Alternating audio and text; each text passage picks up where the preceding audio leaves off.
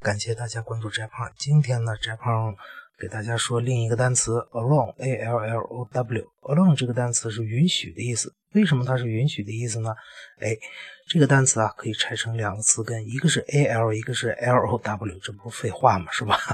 那么 a l 呢就相当于 a d，就是强调的意思。那 l o w low 这个词根，这个有两种说法。第一种说法呢说 low 这个词根呢就是。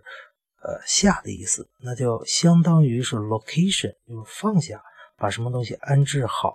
所以祝福里边祥林嫂不经常被人说祥林嫂放下吧，放下吧，就是放下啊。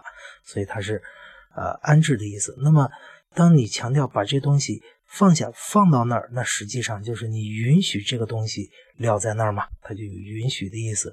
而另一个意思呢，说是 l o w long，相当于法语里边一个。单词就是 L O A R，怎么念？我也不知道，我没学过法语。那么它这个 L O A，呃，L O A R，在法语里边就相当于是个赞的意思啊，称赞。那么你强调我特别赞同、称赞这个人，那你不就是允许这个人做些什么事情吗？所以 alone 就是允许的是意思。另外呢，它为什么会是高考里边的常考的一个点儿呢？是因为 alone 这个词啊，你别看它是允许，它代表的是作者或者是某人对 alone 后边的一个观点或者行为特别认同，而对前边的一些说法或者行为，它是不是那么认同的？